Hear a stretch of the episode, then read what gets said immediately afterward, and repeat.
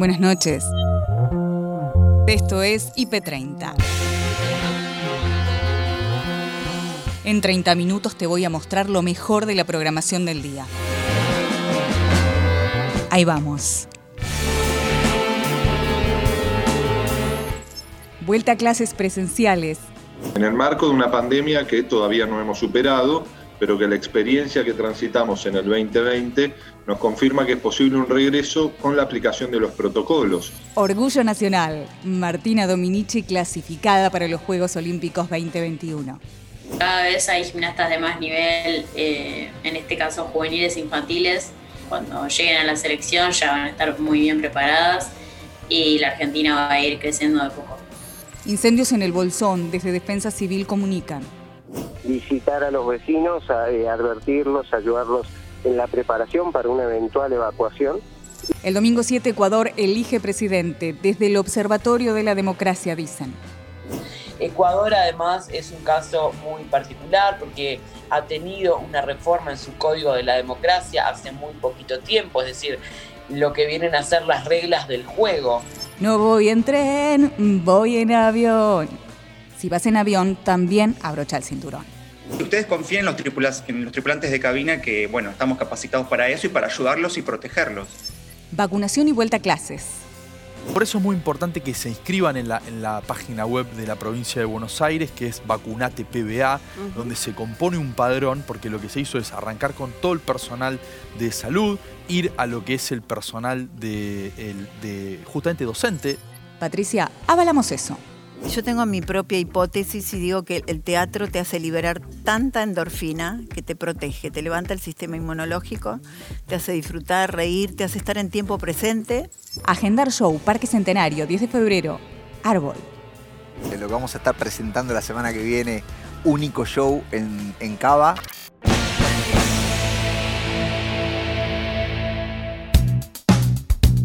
Oficialmente viernes, ya estás en el fin de semana, pero te vamos a dar toda la información destacada y por supuesto pasó en IP Noticias, edición central.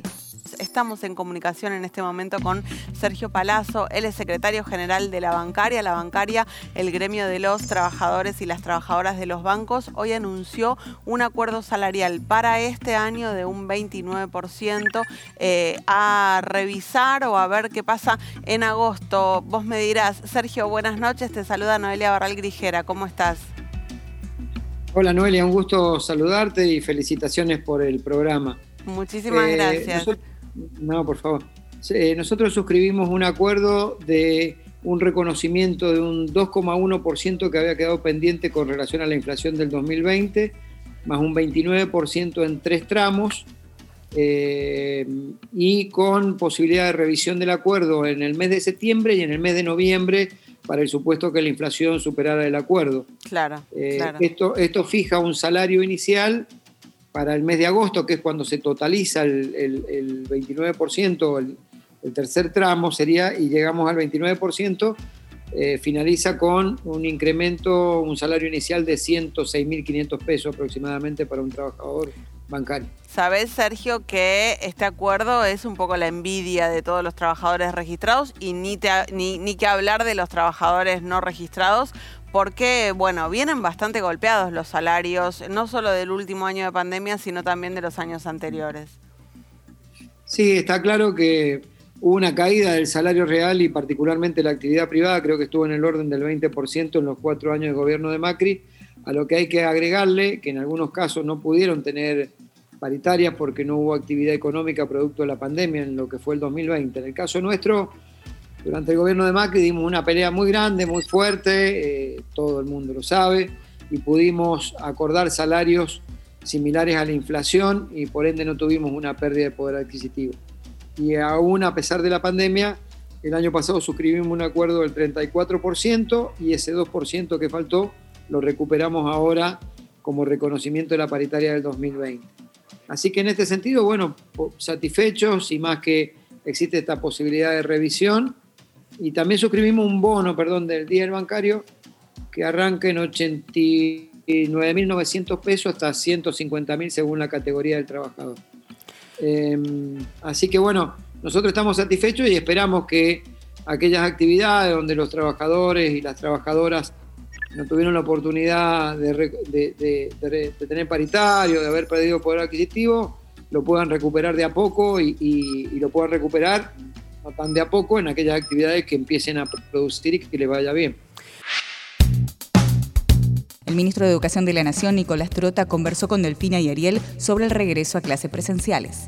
Hoy el compromiso del Estado Nacional y las 24 jurisdicciones educativas es un inicio del ciclo electivo con presencialidad, en el marco de una pandemia que todavía no hemos superado, pero que la experiencia que transitamos en el 2020 nos confirma que es posible un regreso con la aplicación de los protocolos, que es eh, lo que hemos acordado entre todas las jurisdicciones, protocolos que están vigentes, que se aprobaron de manera colectiva en julio del año pasado, el viernes de la semana que viene vamos a tener una nueva reunión del Consejo Federal de Educación para terminar de revisar cada uno de estos protocolos. Venimos hace varios meses trabajando en distintas actualizaciones y observamos ¿no? el consenso de transitar juntos este desafío para que tengamos una presencialidad cuidada que va a responder en particular las distintas características de cada jurisdicción y el inicio va a ser el día 17 de febrero según la realidad de cada provincia. Hay provincias como Jujuy, Santiago del Estero, eh, Ciudad de Buenos Aires, pero también Santa Fe,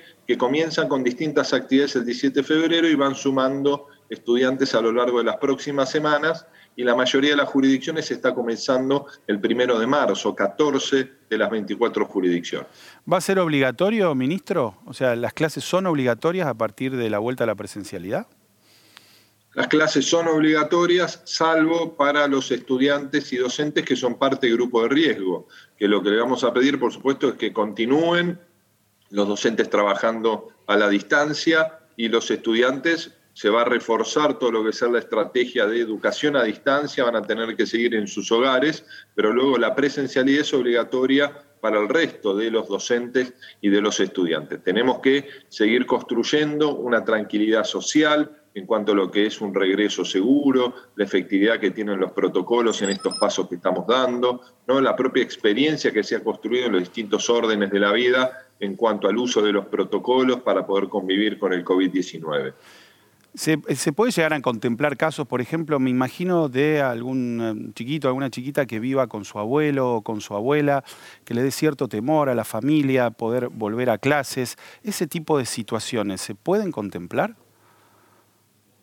Bueno, el desafío que tenemos nosotros es la construcción de la, de la confianza ¿no? sobre lo que son cada una de las medidas. Por supuesto, podemos, comprendemos lo que es la situación de, incertidumbre frente a esta realidad y las experiencias que hemos tenido ¿no? a lo largo del 2020, que el regreso fue opcional, ha sido un regreso que superó el 80% de los, de los estudiantes. Y en el caso de todas las actividades de revinculación educativa, que estamos teniendo en las distintas provincias, el regreso es absoluto, están regresando todos los chicos. En tarde a tarde, Agus y Nacho charlaron con la gimnasta argentina Martina Dominici, clasificada a los Juegos Olímpicos 2021. Orgullo nacional. ¿Cuál es, no sé si se llama disciplina, la que más te gusta hacer? Si paralelas, barra, piso, ¿qué es lo que más te gusta, Martina? O en lo que vos sentís que es lo que, lo que es tu fuerte, en definitiva.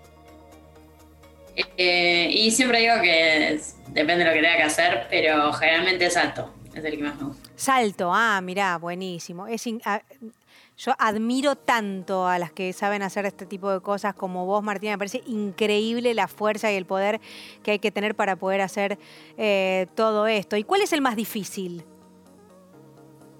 Em, y yo creo que está entre paredes y viga, el más difícil. Claro.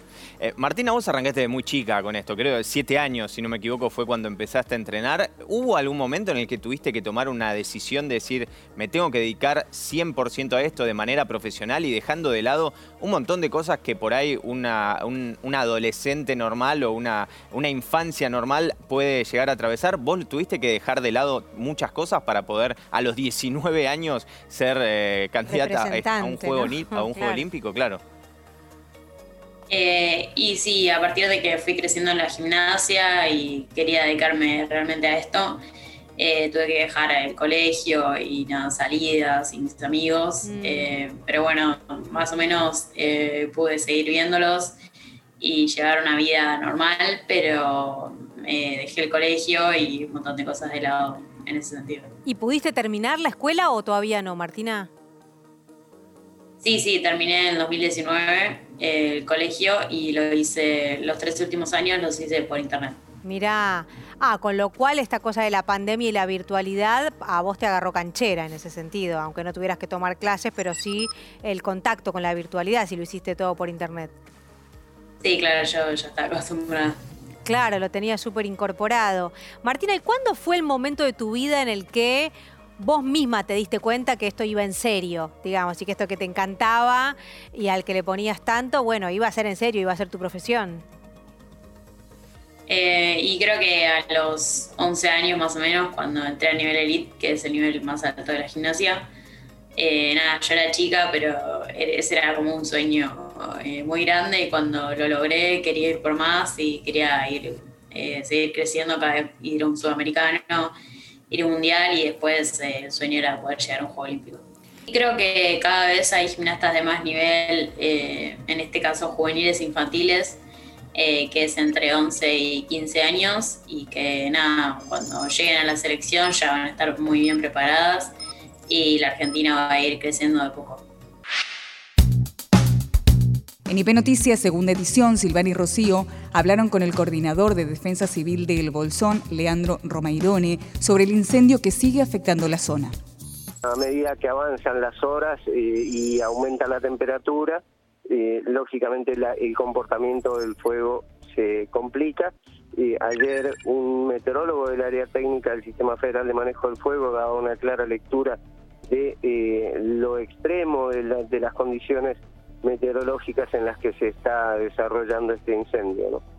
Eh, me gustaría preguntarte por la cantidad de hectáreas que se han eh, quemado justamente a causa de estos incendios. Eh, había una información que era alrededor de 8.000, después eh, a través de imágenes satelitales habían dado la cuenta de un poco más de 6.000.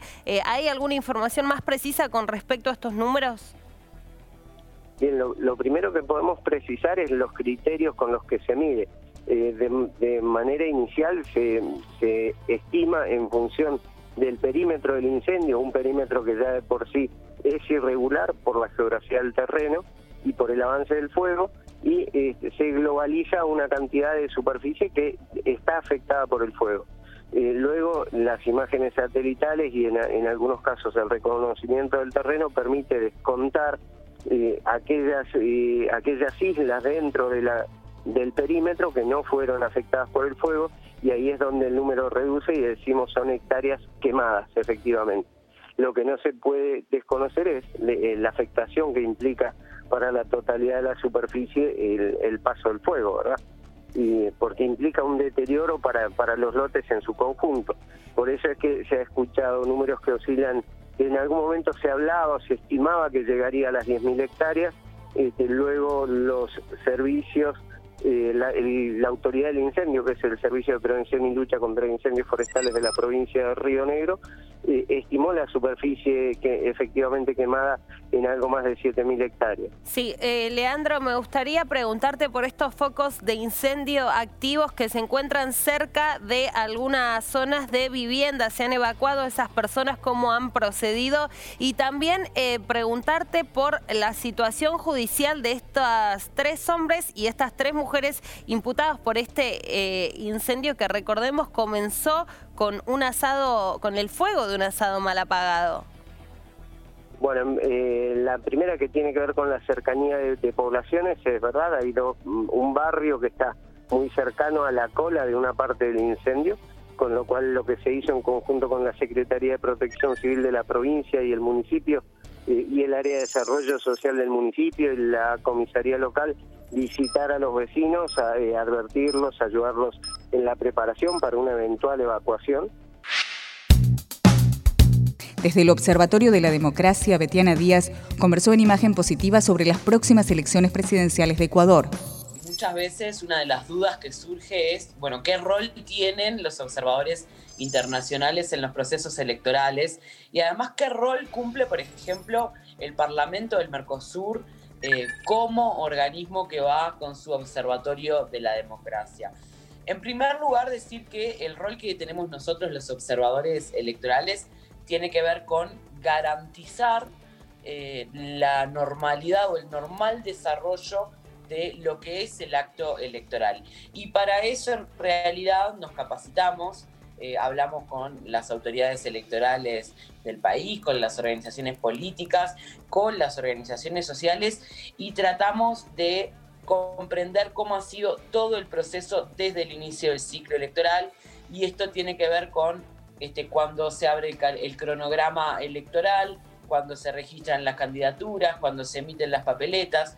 Ecuador además es un caso muy particular porque ha tenido una reforma en su código de la democracia hace muy poquito tiempo, es decir, lo que vienen a ser las reglas del juego eh, de cara a esta instancia electoral han cambiado hace poco, ha cambiado el método de asignación de escaños y bueno, están implementando algunas nuevas formas de votación este, digital que van a hacerse a través de pruebas piloto en esta instancia. Así que para ver hay un montón de, etapas nuevas que se cumplen en este ciclo, pero bueno, también hay que decir que hay una situación política eh, bastante compleja en torno a este proceso y por tanto también se nos ha manifestado por todas las autoridades electorales, pero también por aquellas organizaciones de la sociedad civil que velan por el normal funcionamiento de los ciclos electorales, que eh, es muy necesario que haya veedores internacionales en esta coyuntura. Betiana, sabemos que, Ecuador sufrió golpes de Estado o intentos de golpes de Estado en su historia reciente, ¿no? 2000, 2005, 2010 fueron estos intentos o golpes consumados. ¿Qué tan robusta dirías vos que es actualmente la, democracia ecuatoriana? Bueno, em, creo que es un proceso que tiene que ver no solo con el Ecuador, sino es un proceso que se está dando a nivel regional, a pesar de que hubo algunos cambios, ¿no? Y que se dio también con eh, la retirada de lo que fue aquella ola progresista que también amplió y fortaleció las democracias en la región. En este momento hay una situación de este, fragilidad institucional y de poca confianza en las instituciones. Germán Macari, autor de Seguridad y Café a Bordo, charló con Paloma y Nico de su libro y derribó mitos de algunas aerolíneas. Germán, y otros mitos, por ejemplo, que dice que siempre eh, cuando hay turbulencias vos tenés que mirar al personal de cabina, ¿no? Y que si está sonriendo demasiado falsamente, en verdad que algo malo está pasando, pero que por protocolo te lo tienen que ocultar. Porque, viste, antes era si sonríe está todo bien, pero una cosa si sonríe, otra cosa si está... Ahí te das cuenta que algo malo pasa. ¿Esto es verdad? Bueno, eh Ay, no sé, depende igualmente. A ver, la, turbulencia obviamente sucede y los protocolos de seguridad nosotros aprendemos en el transcurso de, nuestro, bueno, nuestra profesión y siempre los comandantes también recalcan de que mm, la importancia del cinturón de seguridad, eh, como lo es en el auto, ¿no? es un hábito que tenemos que ir incorporando como bien nuestros papás o nuestros familiares nos enseñaron a manejar, a conducir un auto, eh, yo lo aprendí desde instancias de muy chico, cuando estaba en la secundaria, los 17 años. De hecho, no fui a Bariloche, me guardé la plata de, de, egresados para hacer el curso de piloto de planeador. Yo soy también piloto comercial de avión, licenciado en Administración Aeronáutica. Y siempre lo que nos recalcan, que eso justamente en mi libro lo establezco, eh, ahora estoy por publicar dos libros más, uno es de procedimientos de emergencia y el otro de situaciones médicas y primeros auxilios, todo en el rol de la tripulación de cabina. Y lo que nos recalcan siempre fue la importancia, es la importancia justamente de la cultura en seguridad, es decir, nos subimos a un auto y tenemos que tener en cuenta si andan los faros, si tiene combustible, si andan los frenos, si anda el cinturón de seguridad, si tenemos la licencia de conducir al día, si tenemos eh, el seguro al día, la patente al día. Y por lo general son muchas cosas que cuando nos subimos al día, no, lo pones en marcha y chau, te vas a trabajar, te vas a comprar al supermercado, etc. Pero bueno, pasa lo mismo en el avión. La importancia radica en usar siempre el cinturón de seguridad. ¿Para qué pasa? Para luego, Paloma, como vos bien decís, si nos agarra una turbulencia, no, no nos agarra desprevenidos y, bueno, y poder estar seguro en el asiento, ¿no? Y no el hecho de estar parado, revolviendo las mochilas o revolviendo cosas innecesarias, porque después ahí es cuando la cabeza nos puede chocar eh, contra el techo del avión. De hecho, ha pasado varias veces, por lo general viniendo los vuelos desde el norte al sur, por ejemplo, Estados Unidos a Ezeiza, creo que también de Avianca hace unos, unos años también hubo un accidente muy fuerte, un incidente con turbulencia a bordo. Eh, pero sí, ustedes confíen en los, en los tripulantes de cabina que, bueno, estamos capacitados para eso y para ayudarlos y protegerlos. El presidente de la Cámara de Diputados de la provincia de Buenos Aires, Federico Otermín, visitó los estudios de P Noticias Edición Central y dialogó con Noelia Barral Grijera sobre el regreso a clases y el cronograma de vacunación en la provincia. Este tema de las clases a veces está un poco remanido y a veces vemos que del otro lado de la General Paz de la provincia se busca como tratar de sacar ventaja o siempre mostrarse como un poco más simpáticos. Y la verdad que en el gobierno de la provincia de Buenos Aires tratamos de ser muy serios, muy responsables. La pandemia no terminó porque nosotros digamos que termina. todos estamos cansados, estamos hartos, estamos angustiados. Es el el, año pasado fue el peor año de la historia eh, colectiva y, el del 31 de diciembre al 1 de enero no, es que cambia el año y cambia todo. Lo que va a cambiar todo es la vacuna y estamos en eso pero queremos retomar la presencialidad de las clases. Y para eso es muy importante esto que anunciaba Axel, que les había adelantado a ustedes la ministra Agustina Vila, porque justamente muchos eh, docentes, muchas docentes son mayores de 60 o son parte del grupo eh, de riesgo, entonces tienen que estar exceptuados de, la tarea. Así que va a haber un esfuerzo muy grande de la provincia en ese sentido. Esperemos que este año sea lo más normal que, se pueda y eso va a depender de la vacuna, que va a ser lo que le va a poner fin a esta pesadilla. ¿Cuánta gente lleva ya vacunada en la provincia de Buenos Aires? Personal de salud, ¿no? Personal de, personal de salud, por eso es muy importante que se inscriban en la, en la página web de la provincia de Buenos Aires, que es Vacunate PBA, donde se compone un padrón, porque lo que se hizo es arrancar con todo el personal de salud, ir a lo que es el personal de, de justamente docente, digamos, el de las escuelas para poder garantizar que esa presencialidad sea lo mejor posible. El personal de seguridad, eh, que también es clave en, esto. Y después todos los mayores de 60. Ya empezamos a vacunar a los geriátricos de la provincia de Buenos Aires. Y esto es muy importante. Y para eso es clave que la gente se, inscriba a la página porque, porque la vacunación es optativa es voluntaria. Nosotros necesitamos predicar para que la gente se inscriba, la gente confíe en la vacuna, una vacuna que ha sido muy, muy atacada, muy demonizada por cierto sector de, la oposición y es importante que la gente tenga eh, la, confianza en que esto es lo que necesitamos para que se pueda poner fin a, la pesadilla que estamos viviendo. Hablando de la discusión política y de regreso a las clases presenciales, Juntos por el Cambio convocó a una marcha para el 9 de febrero, el martes que viene, una marcha para reclamar la reapertura de las aulas. ¿Qué te parece? Sí, a ver, mira, yo no me, no me horrorizo y no discuto la política, pues está bien, ellos quieren sacar una ventaja política y es parte del, es parte del asunto, ¿no? Lo que me parece que hay que tener la responsabilidad para entender el momento histórico que se está viviendo. Y creo que la oposición tiene la oportunidad también de mostrar a la sociedad que está a la altura, de cuestionar cosas que crea que hacemos mal. Pero después hay cuestiones, digo, cuestionaban eh, esto, digo, estamos planteando que las clases van a volver, estamos planteando que van a volver presenciales. Hacer una marcha, convocar gente con, con los riesgos que eso implica, no, no se explica en ningún sentido lógico. La actriz Patricia Palmer en los estudios de Nochipé charló sobre la vuelta del teatro presencial y reveló una estadística y una hipótesis personal en la que estamos todos de acuerdo. Porque la vida es un riesgo, ¿no? siento que, no me va a pasar nada y que si me pasa es porque me tenía que pasar, no, no, no tengo una, persecuta muy grande con, el tema del, del virus, me cuido como todo el mundo este, espero que pase pronto, que nuestros gobernantes nos vacunen a todos.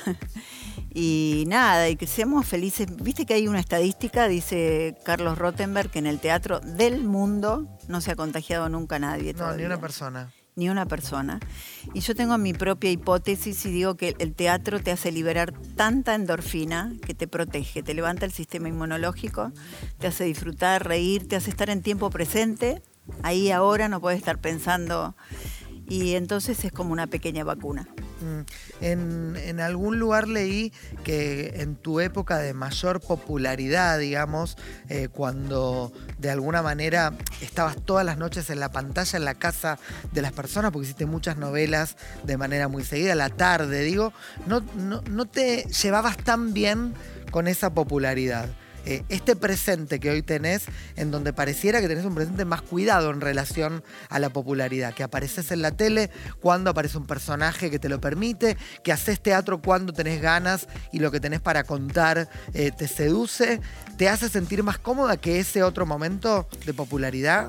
Sí, yo creo que fue una, una incapacidad mía, ¿no? Una incapacidad. Creo que si hoy fuera el momento, tuviera mucha popularidad o tuviera mucho éxito, estaría eh, manejándolo de otra manera. Son incapacidades que te, que te toman en un momento donde, bueno, quizá no estaba tan preparada, estaba criando hijos, eran muchas cosas. Eh, y bueno, fue una, una- una incapacidad que, de la cual aprendí y creo que sí, que, que ahora nada, estoy feliz y, y pudiera pasar cualquier cosa con mi carrera o con la popularidad o lo que sea y sabría cómo llevarlo. ¿Qué trae el éxito y la popularidad, Pato? Felicidad, mucha felicidad, mucho reconocimiento, algo de soledad también. Algo de soledad porque eh, de pronto mucha gente deja de relacionarse con vos y se relaciona con, con el fenómeno. Claro. ¿no? Eh, pero bueno, te salvan las raíces, los contactos de siempre, las amistades de siempre. Yo tengo amigos de 30 años y mi familia. Yo siempre cuento que en, en Dulceana tenía 28 puntos de rating, iba a Mendoza y mi mamá me decía, anda a comprar el pan, ¿viste? me ponía la bolsa en la mano y yo decía, pero ¿qué te pasa? Soy Patricia Palmen. y eso te, te ayuda, te salva, ¿no? Los, los, los afectos de siempre.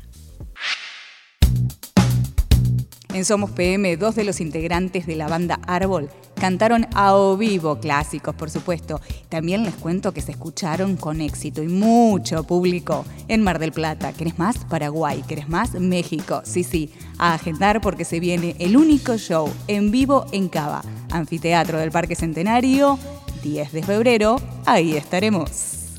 Vamos. Trenes, camiones y tractores, tanta fuerza, tanta fuerza. Trenes, camiones y tractores, tanta fuerza, tanta fuerza. Me empujan, me empujan, me empujan, me arrastra, me arrastra, me arrastran por el cielo, por el suelo. Trenes, camiones y tractores, bicicletas y peatones, barcos, aviones, submarinos, toneladas de cemento. Avanzan, avanza muy lento, me arrastra, me frena, me siento y yo pienso que aunque estés despeinada me gustas igual. Pa pa para pa para pa parara pararara.